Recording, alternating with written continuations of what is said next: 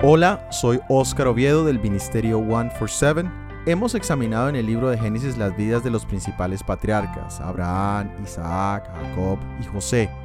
Dios trabajó en sus vidas de manera individual y Dios fue fiel a cada uno de ellos en sus conflictos y les otorgó también la victoria. Ahora pasaremos al libro de Éxodo donde encontraremos la información del pueblo de Israel Allí también veremos dos grandes líderes. Por un lado tenemos el líder egipcio, el faraón Ramsés, y por otro lado tenemos el líder israelita, Moisés, quien guiará al pueblo de Israel a la libertad. Debido a lo extenso que son estos dos temas, este análisis estará compuesto de parte 1, Moisés, y parte 2, el faraón. Soy Óscar Acevedo, gracias por escucharnos. Comencemos. Moisés había nacido con un propósito particular. Dios lo había cuidado desde su nacimiento y lo había acompañado durante su crecimiento. Moisés amaba a Dios y no permitió que la idolatría y el paganismo de Egipto lo apartaran de su llamado, tal como lo dice Hebreos capítulo 11 versículos 24 al 26. Por la fe Moisés, hecho ya grande, rehusó llamarse hijo de la hija del faraón, permitiendo ser maltratado con el pueblo de Dios antes que gozar de los deleites temporales del pecado, teniendo por mayores riquezas el oprobio de Cristo que los tesoros de los egipcios, porque tenía puesta la mirada en la recompensa. Pero sus expectativas de cómo se llevaría a cabo la liberación del pueblo de Israel lo llevaron a suponer que los hebreos habían de obtener su libertad mediante la fuerza de las armas. Esperaba dirigir los ejércitos hebreos contra los ejércitos egipcios.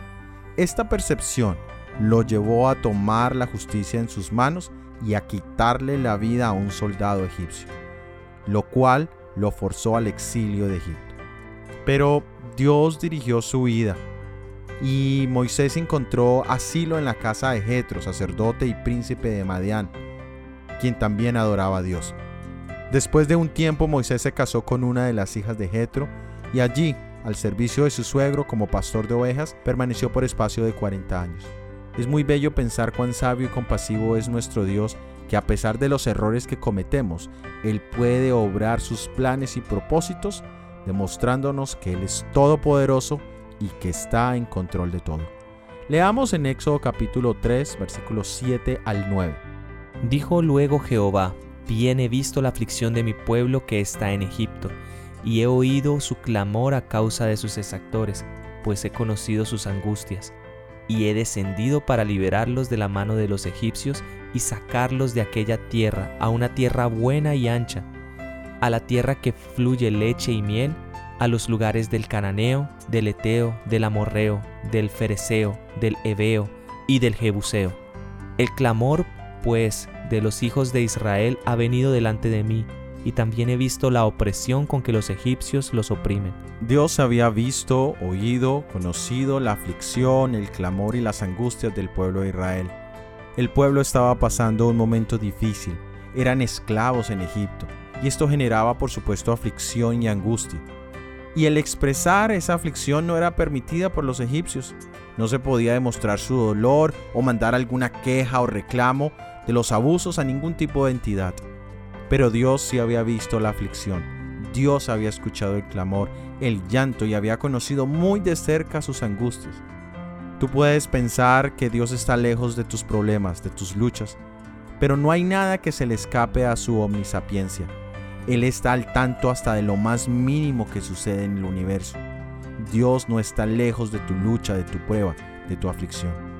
La palabra de Dios dice que Dios descendió para librarlos de las manos de los egipcios podríamos imaginar que Dios con todo su poder iba a descender con milagros y iba a libertarlos inmediatamente.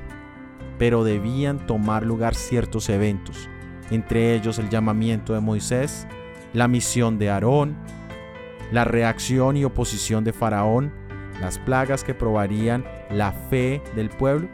Y es en este contexto que vamos a ver dos grandes conflictos. Uno, el conflicto de Moisés para aceptar el llamado de Dios. Y el otro, el conflicto del faraón Ramsés para aceptar a Dios. Miremos ahora el llamamiento de Moisés. En Éxodo capítulo 3, versículo 10 nos dice, Ven, por tanto, ahora, y te enviaré a Faraón para que saques de Egipto a mi pueblo, los hijos de Israel. Moisés no había olvidado el propósito de Dios en su vida. Al contrario, en medio de las montañas su fe en Dios había crecido. Él había tenido 40 años de entrenamiento en la corte de Egipto, pero al dar muerte al egipcio, Moisés había caído en el mismo error que cometieron muchas veces sus antepasados, es decir, había intentado realizar por sí mismo lo que Dios había prometido hacer.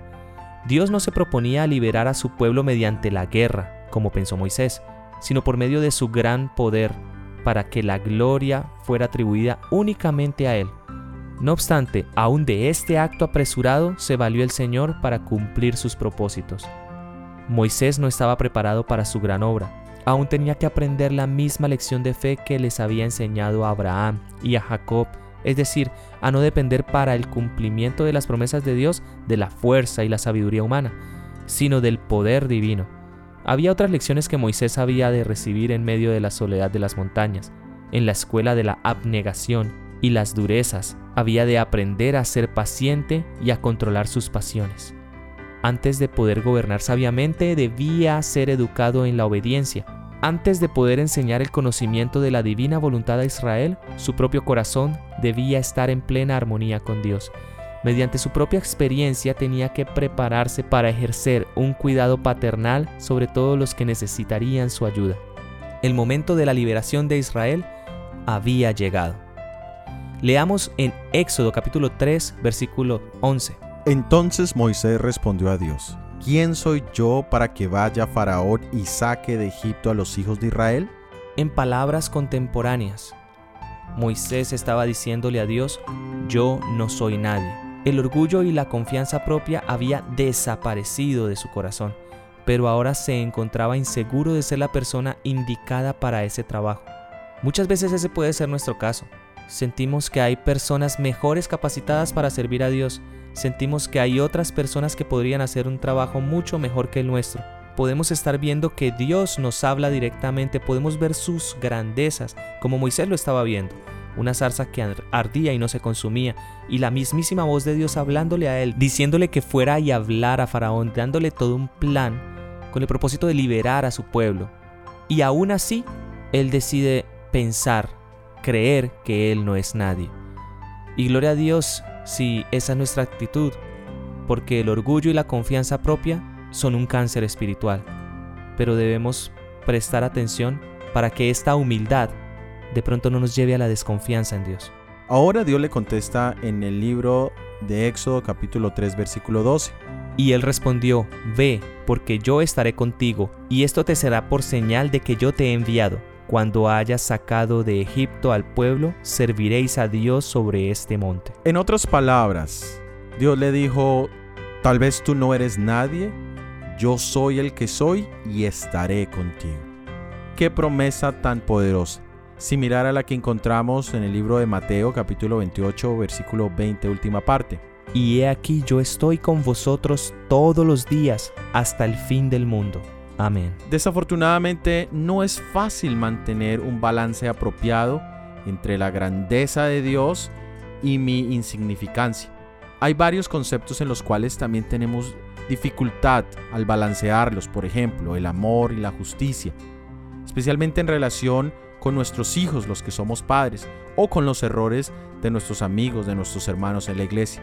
A veces somos demasiado amorosos donde dejamos que todo pase sin ningún tipo de consecuencia.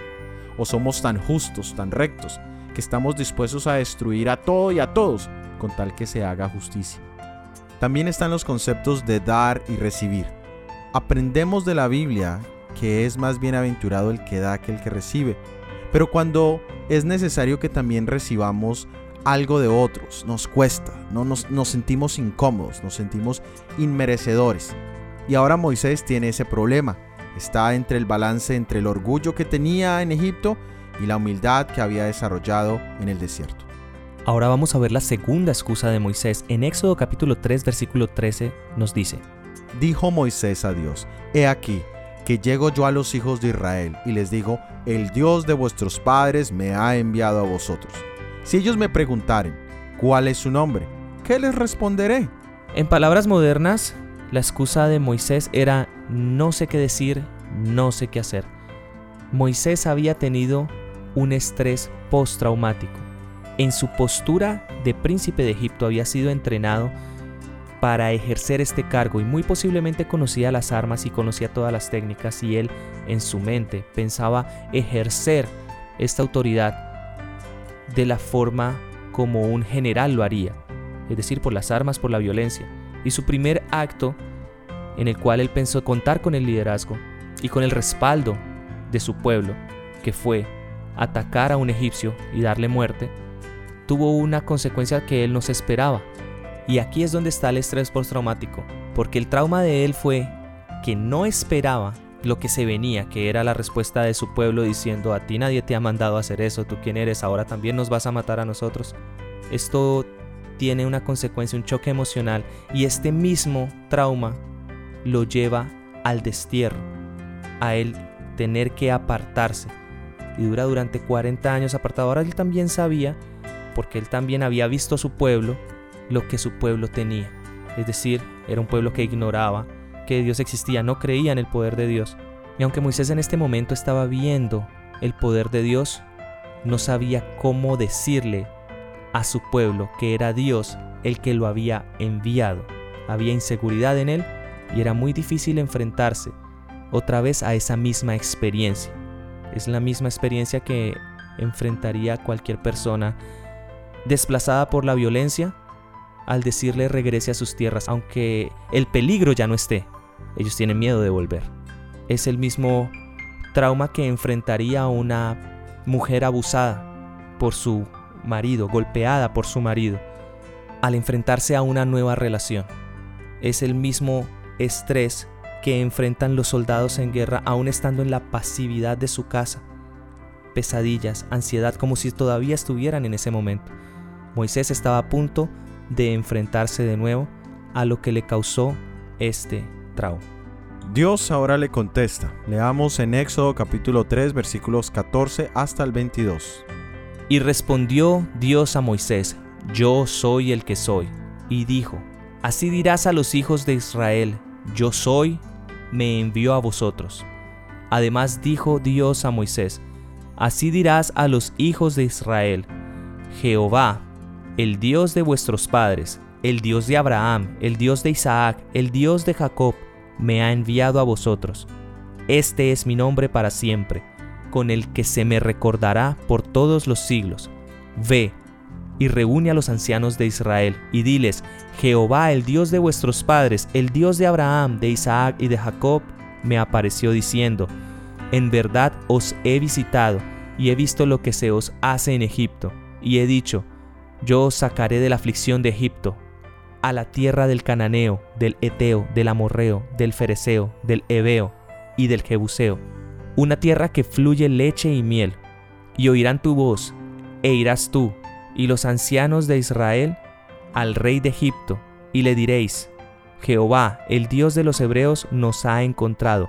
Por tanto, nosotros iremos ahora camino de tres días por el desierto, para que ofrezcamos sacrificios a Jehová nuestro Dios mas yo sé que el rey de Egipto no os dejará ir sino por mano fuerte.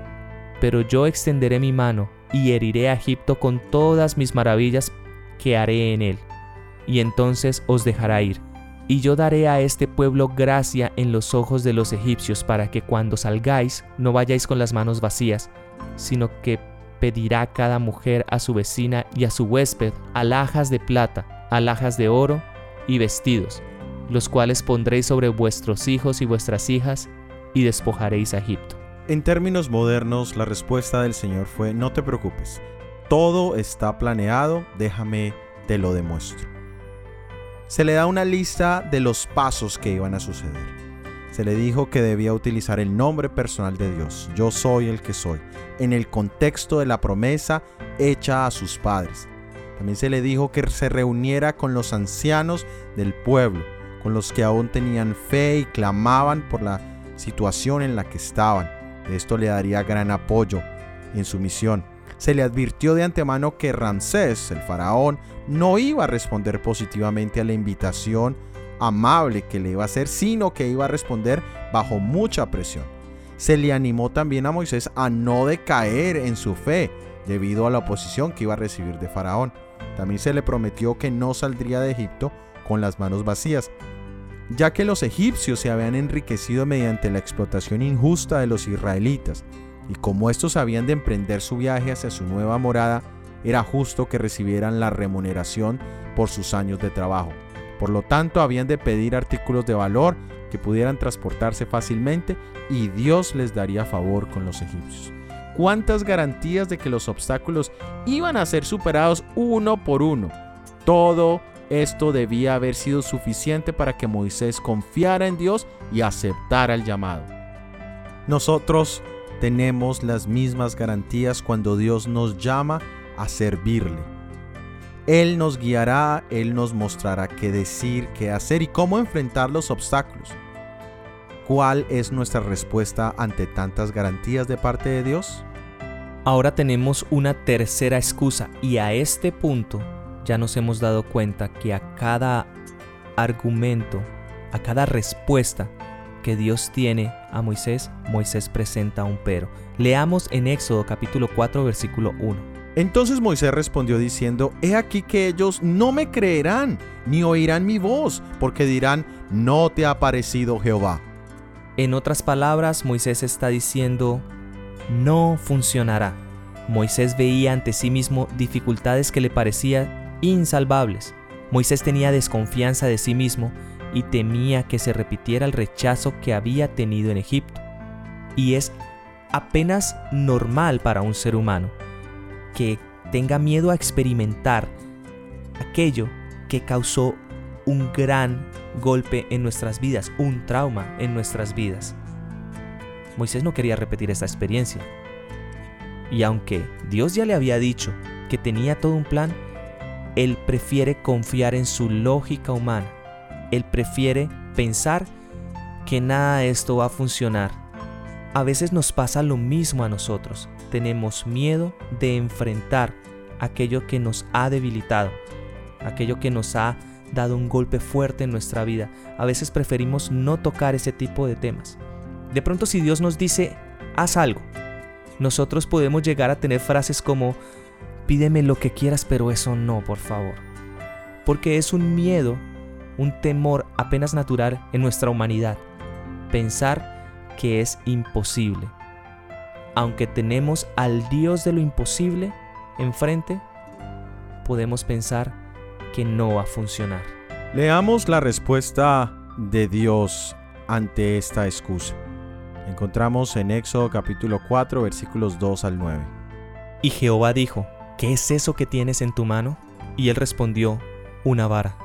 Y él dijo, échala en tierra. Y él la echó en tierra y se hizo una culebra.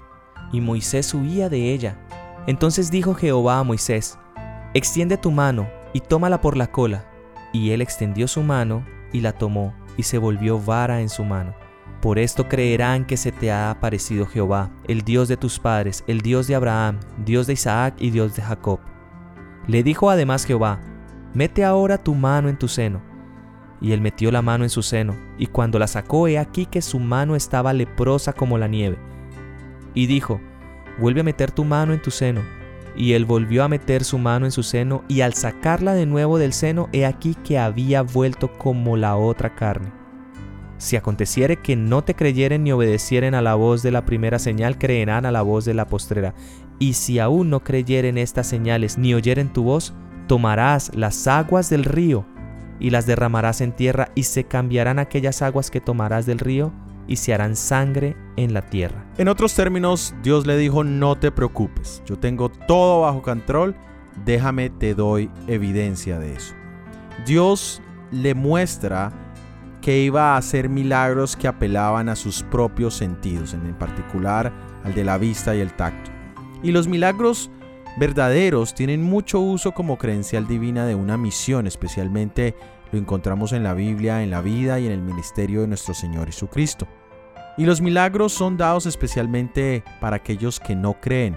Leamos en, la primera epístola a los Corintios capítulo 14 versículo 22.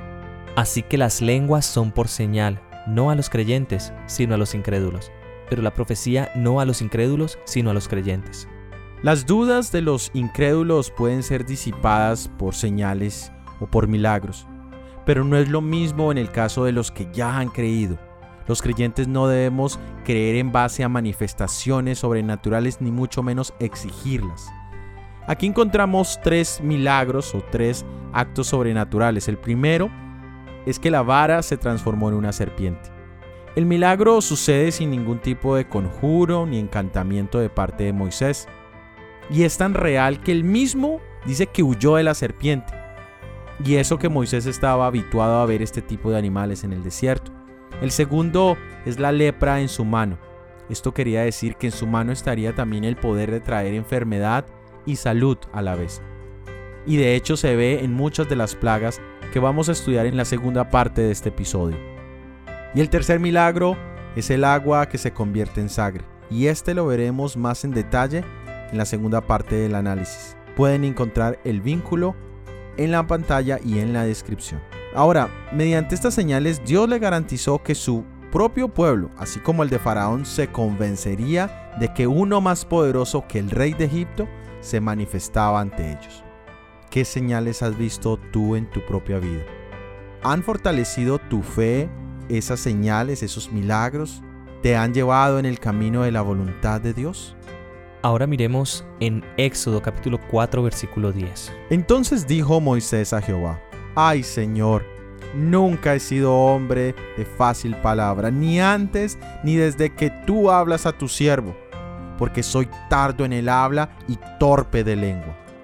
Aquí tenemos una cuarta excusa y no sé si les haya pasado, pero a veces nos piden que hagamos algo y nosotros no queremos, pero estamos tratando en nuestra mente de buscar una excusa que suene creíble, que no sea mentira, pero que nos impida hacer lo que se nos pide hacer. En este caso era absolutamente cierto. En términos contemporáneos, Moisés estaba diciendo, no puedo hacerlo porque tengo una incapacidad física, es verdad. Pero el siervo de Dios todavía estaba anonadado por la obra extraña y maravillosa que se le pedía que hiciera. Aún así, acongojado y temeroso, alegó como excusa su falta de elocuencia, su incapacidad física. ¿Cómo reaccionamos nosotros ante grandes retos cuando estamos influenciados por esta inseguridad? Y muchas veces lo podemos llamar complejo, que estamos acomplejados por algo, que de pronto en algún momento de nuestras vidas nos dijeron, usted no sirve para hacer esto. Y nosotros lo creímos. O de pronto realmente es un impedimento físico. Pero la verdad es que si nunca intentamos hacer algo por temor a fracasar, jamás haremos nada. Muy bien, ahora vemos la respuesta de Dios a Moisés en el libro de Éxodo capítulo 4 versículos 11 y 12. Y Jehová respondió, ¿quién dio la boca al hombre? ¿O quién hizo al mudo y al sordo, y al que ve y al ciego? ¿No soy yo Jehová? Ahora pues, ve, y yo estaré con tu boca, y te enseñaré lo que hayas de hablar. Dios le contesta ante su excusa de incapacidad física diciéndole, yo te voy a ayudar. De hecho hay gran virtud en los que son lentos de habla. Podríamos considerar que es más bien una virtud el no ser elocuente al hablar. De hecho cualquier incapacidad tiene gran virtud delante de Dios porque entonces es la gracia de Dios que se puede manifestar mucho más gloriosamente en cualquier tipo de obra o trabajo que hagamos por su causa porque entonces no hay espacio para la gloria humana. Dios creó los sentidos, la capacidad de ver, el ojo, la capacidad de escuchar, la capacidad de hablar. Son dones maravillosos y Él mismo puede ayudar a quien Él quiera. En este caso, Él quería que Moisés fuera y confiara en el poder de Dios para superar cualquier obstáculo, incluyendo cualquier incapacidad física que él pudiera tener. Ahora la pregunta es para nosotros, ¿cuál es tu limitante físico? ¿Qué te impide servir a Dios? Deja que Dios te ayude, deja que su gracia te acompañe. Leamos ahora en Éxodo capítulo 4 versículo 13. Y le dijo, ay Señor, envíate ruego por medio del que debes enviar. Y aquí tenemos la quinta excusa. Es decir, Moisés estaba diciendo, no voy a hacerlo. Estas excusas que Moisés había dado antes procedían al principio de su humildad y su timidez, pero una vez que el Señor hubo prometido quitar todas las dificultades y darle éxito, toda esa evasiva o queja referente a su falta de preparación solo demostraba la falta de confianza en Dios. Moisés entrañaba un temor de que Dios no tuviera la capacidad para prepararlo para la gran obra a la cual lo había llamado, o que había cometido un error en la selección del hombre correcto. Pero antes de continuar simplemente analicemos lo siguiente. Para un ser humano, enfrentarse a un temor, enfrentarse a algo difícil, o mejor aún, enfrentarse a lo desconocido, es inquietante, es preocupante y da miedo. Miremos por ejemplo casos como cuando una persona le gusta la adrenalina. Estas personas siempre buscan emociones fuertes. Ellos ya saben que la consecuencia de enfrentar una emoción fuerte va a ser la adrenalina. Y esa adrenalina en su cuerpo es como una especie de narcótico para ellos, una especie de droga, si se puede decir. Ahora, tirarse de un paracaídas, eh, ir a altas velocidades, probarse o estar cada vez más cerca de situaciones peligrosas, va a causar que la adrenalina en su cuerpo dé el efecto que ellos están buscando.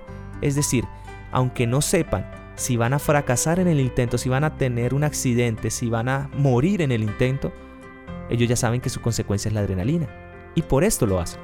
Pero para una persona que jamás ha intentado esto y que realmente no le gustan las emociones fuertes, sino que para el contrario las evita, cuando se ven en este tipo de situaciones, ellos dicen, no, por favor, no, yo no soy la persona capacitada, yo no estoy listo para esto, por favor, conmigo no.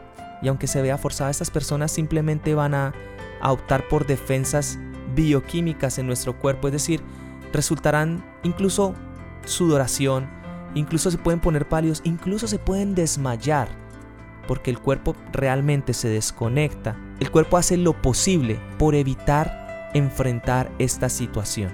Moisés no era la excepción. Moisés ya era consciente de que Dios había prometido quitar absolutamente todo impedimento, es decir, Moisés ya no tenía excusas. Por eso, aquí no vemos realmente una excusa, sino simplemente, Dios mío, por favor no lo hagas. Dios mío, envía al que es. Dios mío, de pronto tú te equivocaste, tú tal vez pienses que yo soy capaz, pero yo no soy capaz. Y a veces nosotros tenemos esas respuestas cuando sabemos que debemos hacer algo que Dios nos ha puesto en el corazón hacer. Desde cosas como pararse enfrente de las personas y hablar acerca de Dios, o como hacer otro tipo de cosas que de pronto nos exijan un poco más. Preferimos decir, no, por favor, yo no, que lo haga otra persona, que predique otra persona, de pronto que los instrumentos sean tocados por otra persona, pero por favor a mí no. Esta experiencia que Moisés tuvo es la misma que nosotros podemos tener ante una situación de estrés. Seamos también conscientes de que Moisés había vivido en Egipto y él conocía y había visto lo que eran capaces de hacer los brujos, los hechiceros del faraón. Todas estas cosas fantásticas que ellos también pueden hacer. Aunque Moisés sabía que el poder de Dios era real y que él estaba hablando con el mismo Dios, él sabía que no le iban a creer. Él sabía que esa posibilidad estaba y él tenía miedo al fracaso esta posibilidad del fracaso hacía que él dijera, por favor, no, no me pidas que haga esto. Muy bien, ahora tenemos la respuesta de Dios en el libro de Éxodo capítulo 4 versículos 14 y el 17. Entonces Jehová se enojó contra Moisés y dijo, ¿no conozco yo a tu hermano Aarón, levita, y el que habla bien? He aquí que él saldrá a recibirte, y al verte se alegrará su corazón, y tomarás en tu mano esa vara con la cual harás las señales. En otras palabras, ante la respuesta de que él no iba a ir fue, me entristece tu respuesta, es por lo tanto inaceptable. La incredulidad, la falta de confianza en Dios es un pecado. Como último recurso, Aarón sería ahora su vocero. Pero una vez que Moisés aceptó la tarea, la emprendió de todo corazón, poniendo toda su confianza en el Señor. Y Moisés llegó a ser elocuente, confiado, sereno, y apto para la mayor obra jamás dada a algún hombre hasta ese momento. Encontramos como resumen cinco excusas de Moisés y cinco respuestas a las excusas de parte de Dios. Ahora la pregunta es, ¿cuáles son tus excusas? ¿Son iguales o son mejores o peores que las que Moisés mencionó? ¿Has también considerado las respuestas de Dios a tus excusas? Este es un ejemplo de lo que hace Dios para fortalecer el carácter de los que confían plenamente en Él y sin reserva cumplen sus órdenes e indicaciones. En esta primera parte hemos visto a Moisés, hemos visto su conflicto interno de identidad, de confianza propia y confianza en Dios, de aceptar el llamado a servir en la causa de Dios. También sabemos que Moisés es una sombra, es un prototipo de Jesús. Nuestro Salvador vino a libertarnos del Egipto espiritual, vino a libertarnos del pecado, pero Él no puso ninguna excusa, y todo porque te ama a ti y me ama a mí. Y ahora, si tú le amas, tampoco deberías poner ningún tipo de obstáculo o excusa al llamado que Él te hace de ven, sígueme y te haré pescador de hombres. Para terminar, meditemos en lo siguiente. Tú y yo, mi hermano y hermana, obtenemos poder y eficiencia cuando aceptamos las responsabilidades que Dios deposita en nosotros y procuramos con toda nuestra alma la manera de capacitarnos para cumplirlas bien por humilde que sea nuestra posición o por limitada que sea nuestra habilidad, en Jesús lograremos verdadera grandeza si, confiando en la fortaleza divina, procuramos realizar su obra con fidelidad. Muchas gracias por haber escuchado esta primera parte de este episodio del análisis bíblico para esta semana. Hay una segunda parte que será sobre la vida y el conflicto de Ramsés como faraón. Encuentra el vínculo en la descripción.